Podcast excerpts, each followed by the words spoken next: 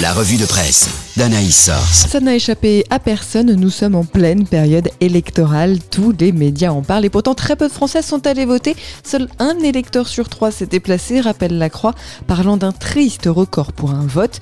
On attendait la colère, ce fut l'indifférence froide, indéchiffrable et cuisante, attaque la vie dans son édito. Pourtant ce n'est pas vraiment une surprise pour Tendance Espérance, citée par Regard Protestant, qui pointe un échec de la décentralisation, arguant la difficulté pour les électeurs de savoir qui fait quoi dans les administrations. Pour réforme, malgré de multiples causes à cette abstention, nombre d'électeurs n'ont rien compris ou su des enjeux de cette affaire d'élection régionale ou départementale.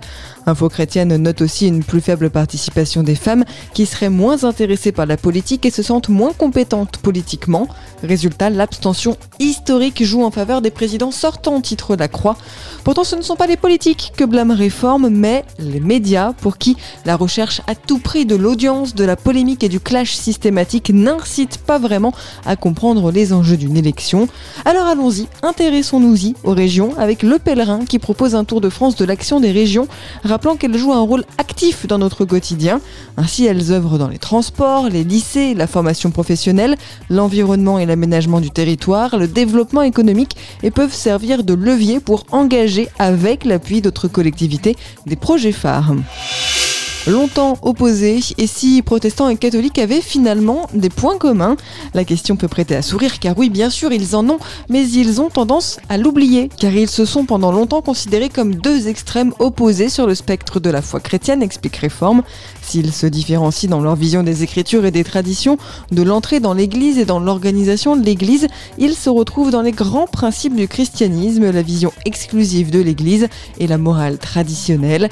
Et ce sont ces points communs qui leur permettent d'œuvrer ensemble pour aider des jeunes migrants, à Marseille par exemple, comme le détail Info Chrétienne. À ce sujet, de part et d'autre de la Manche, des évêques appellent à un meilleur traitement des migrants, titre La Croix, à l'occasion de la Journée mondiale des réfugiés.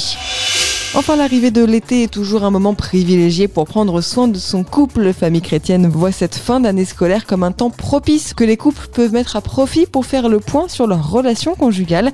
Car si les projets partagés donnent sens et élan à la vie conjugale, de plus en plus de conjoints vivent au présent sans se projeter, croit savoir la croix. Crise sanitaire, économique, écologique, difficile de se projeter dans ces conditions. Malgré les espoirs d'un retour à la vie normale, les indicateurs de souffrance psychique sont à la hausse constatée réforme et les femmes sont parmi ceux qui ont été le plus éprouvés psychiquement par la crise. Il faut reconnaître qu'être une femme selon le cœur de Dieu sonne comme une entreprise bien audacieuse. Aimer, servir, relever les défis, savoir aussi lâcher prise, me remettre en question, pardonner, etc. Détail info chrétienne qui interpelle les femmes aujourd'hui. Et si on apprenait à être une femme selon son cœur et non pas faire. Mais les femmes ne sont pas les seules sollicitées, la vie revient sur les sujets quotidiens sur lesquels papa est attendu d'urgence. Et il ne fait aucun doute que vous aussi vous sourirez en lisant tous ces demandes à papa dans lesquelles chacun se reconnaît.